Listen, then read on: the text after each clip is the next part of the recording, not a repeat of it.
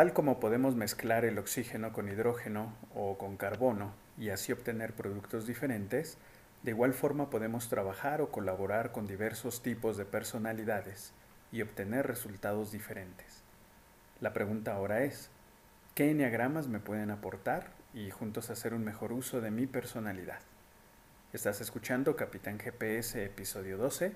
Comenzamos. La vida es un lugar con muchos destinos y las decisiones son ese boleto de viaje que nos lleva a donde queremos ir. ¿Y tú? ¿Ya llegaste a donde querías? ¿Te encuentras en el lugar que siempre visualizaste? ¿O al menos ya tienes claro a dónde quieres llegar?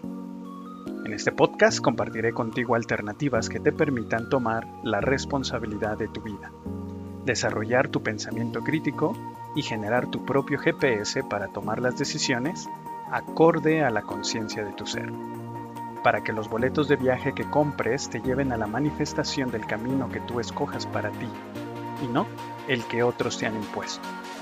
Anímate y alcanza tu paz interior con esta nueva manera de tomar tus decisiones.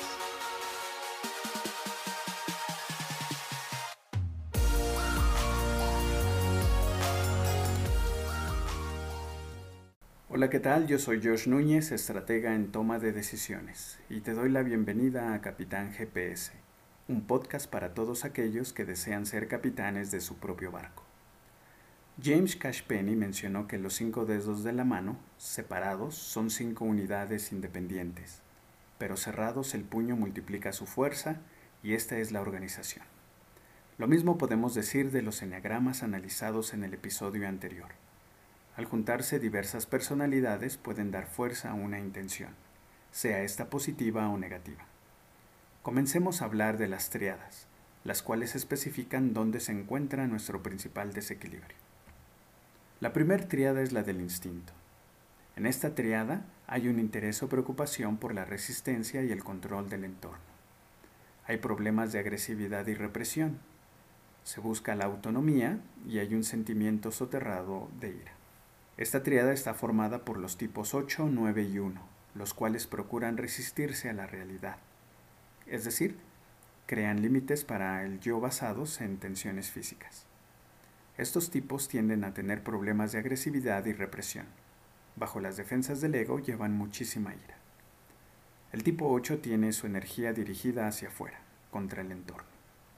El tipo 9 tiene su energía dirigida contra las amenazas internas y externas y el tipo 1 tiene su energía dirigida hacia adentro, contra sus impulsos interiores. La segunda triada es la del sentimiento. En esta triada del sentimiento hay un interés o preocupación por el amor al yo falso e imagen propia. Hay problemas de identidad y hostilidad. Se busca la atención y hay un sentimiento soterrado de vergüenza. Esta triada está formada por los tipos 2, 3 y 4, los cuales están interesados en su imagen, es decir, tienen apego al falso o supuesto yo de su personalidad. Creen que las historias sobre ellos y sus supuestas cualidades son su verdadera identidad. Bajo las defensas de su ego llevan muchísima vergüenza. El tipo 2 tiene una imagen propia presentada exteriormente a los demás. El tipo 3 tiene una imagen propia presentada a sí mismo y a los demás. Y el tipo 4 tiene una imagen propia presentada a sí mismo. Por último está la triada del pensamiento. En la triada del pensamiento hay un interés o preocupación por las estrategias y creencias. Hay problemas de inseguridad y ansiedad. Se busca la seguridad. Y hay un sentimiento soterrado de miedo. Esta triada está formada por los tipos 5, 6 y 7, los cuales tienden a la ansiedad, es decir, experimentan falta de apoyo y orientación. Se entregan a comportamientos que ellos creen que van a mejorar su seguridad, pero las defensas de su ego llevan muchísimo miedo. El tipo 5 realiza una huida hacia adentro, por miedo a aspectos del mundo exterior. El tipo 6 realiza una huida hacia adentro para eludir amenazas externas y hacia afuera para eludir miedos internos. Y el tipo 7 realiza una huida hacia afuera por miedo a aspectos del mundo interior. Ahora demos atención a los grupos armónicos, los cuales indican cómo se las ingenia cada persona cuando no consigue lo que desea, es decir, cómo se defiende la persona ante la pérdida y la decepción. El primer grupo es de actitud positiva. Se le llama así porque los eneatipos que lo conforman desean subrayar los aspectos optimistas de la vida y mirar el lado luminoso de las cosas. Estos son reforzadores de la moral o ánimo, que disfrutan ayudando a otras personas a sentirse bien porque desean continuar sintiéndose bien ellos. Una expresión común es no tengo ningún problema. Este grupo está formado por los eneatipos 2, 7 y 9. El tipo 2 da importancia a la imagen propia positiva. Dice, soy una persona bondadosa y afectuosa.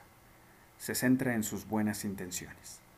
El 2 evita percibir sus necesidades, sus desilusiones y su rabia. Los problemas del 2 son porque da excesiva importancia a las necesidades de los demás y desatiende las propias. El tipo 7 da importancia a experiencias positivas, al disfrute, la actividad, al entusiasmo y la diversión. El 7 evita percibir su sufrimiento y vacío, su papel en la generación de sufrimiento para él o ella y los demás. Los problemas del 7 son porque da excesiva importancia a sus necesidades. A menudo siente como una carga las necesidades de los demás. Y por último, el tipo 9 da importancia a las cualidades positivas de los demás y de su entorno. Idealiza su mundo. El 9 evita percibir los problemas con sus seres queridos o de su entorno y su falta de desarrollo. Los problemas del 9 son porque se siente abrumado por sus necesidades y las de los demás. No desea enfrentarse a ninguna de las dos. El siguiente grupo es el de competencia. Se le llama así porque los eneatipos que lo conforman dejan en segundo plano sus necesidades subjetivas, sus sentimientos e intentan resolver los problemas con lógica. Y esperan que los demás hagan lo mismo. En este grupo las expresiones siguientes son muy comunes cómo funcionar dentro de un sistema, cómo aprovecharlo en mi beneficio. ¿Me va a impedir hacer lo que deseo? Este grupo está formado por los eneatipos 1, 3 y 5. El tipo 1 pone énfasis en ser correcto, organizado y sensato. Se centra en valores, en mejorar y conocer las reglas. El 1 controla los sentimientos mediante la represión y la negación. Los sentimientos los canaliza hacia la actividad, haciendo las cosas a la perfección. También expresa el control de los sentimientos mediante una rigidez física o corporal. Y el uno se relaciona porque desea trabajar con el sistema, intenta ser buen chico o buena chica y le irritan las personas que no respetan las reglas. El tipo 3 pone énfasis en ser eficiente, capaz y sobresaliente. Se centra en los objetivos, en ser pragmático y en saber cómo presentarse. El 3 controla los sentimientos mediante la represión y centrando su atención en tareas manteniéndose activo, la consecución compensa los sentimientos dolorosos, mira a los demás para saber qué sentir. El 3 se relaciona porque desea trabajar con el sistema, pero también le gusta estar fuera de él, ajustando las reglas a su beneficio y buscando atajos. Y por último, el tipo 5 pone énfasis en ser el experto y tener información profunda. Se centra en el proceso, los hechos objetivos y en mantener la claridad e imparcialidad. El 5 controla los sentimientos apartándose de ellos, manteniéndose preocupado y racional como si sus sentimientos los sintiera otra persona. El 5 se relaciona porque rechaza el sistema y desea trabajar por su cuenta, fuera de él.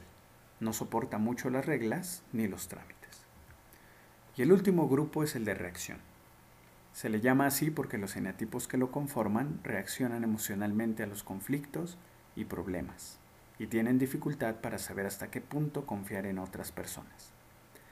Una frase común en ellos es, necesito que sepas cómo me siento respecto a esto. Este grupo está formado por los eneatipos 4, 6 y 8. El tipo 4 busca un salvador, alguien que lo entienda y que apoye su vida y sus sueños. Desea ser visto. El 4 teme el abandono, que nadie cuide de él, no tener apoyo suficiente para encontrarse y ser el mismo. El 4 trata con los demás manteniendo el interés de los demás, limitándoles el acceso, adoptando una postura de inaccesibilidad y aferrándose a quienes lo apoyan. El tipo 6 busca independencia y apoyo. Desea a alguien de quien fiarse, pero también necesita ser el fuerte. El 6 teme ser abandonado y quedar sin apoyo, pero también depender demasiado de otros. El 6 trata con los demás comprometiéndose y siendo fiable, mientras trata de conservar su independencia. Es simpático pero también está a la defensiva. Y por último, el tipo 8 busca independencia y confianza en sí mismo. Desea necesitar a los demás lo menos posible, ser dueño de sí mismo. El 8 teme ser controlado o dominado por otros, por lo tanto teme la intimidad y hacerse vulnerable confiando o queriendo demasiado. El 8 trata con los demás manteniéndose en guardia, no permitiendo que se le acerquen demasiado y endureciéndose contra el dolor y su necesidad de los demás. En resumen, podemos decir que hay tres grupos armónicos. El primero es el grupo de actitud positiva que niegan tener problemas. El tipo 9 dice, ¿qué problema? No creo que haya ningún problema. El tipo 2 dice, ¿tienes un problema? Aquí estoy para ayudarte. Y el tipo 7 dice, tal vez haya algún problema, pero estoy muy bien. El segundo grupo es el de competencia, donde desconectan los sentimientos y resuelven los problemas con lógica. El tipo 3 dice, hay una solución eficaz para esto, solo tenemos que ponernos a trabajar. El tipo 1 dice, sin duda podemos resolver esto como adultos sensatos, maduros. Y el tipo 5 dice, aquí hay muchos asuntos ocultos, déjame pensarlo. Y por último, el grupo de reacción, donde reaccionan enérgicamente y necesitan reacciones de los demás. El tipo 6 dice, me siento agobiado, necesito desahogarme un poco. El tipo 4 dice, me siento dolido, necesito expresarme. Y el tipo 8 dice, estoy enfadado por esto y me vas a oír. Recuerda que el proceso de la toma de decisiones se activa cuando se presentan desafíos en diversos ámbitos de la vida, a los que hay que encontrarles la mejor solución posible.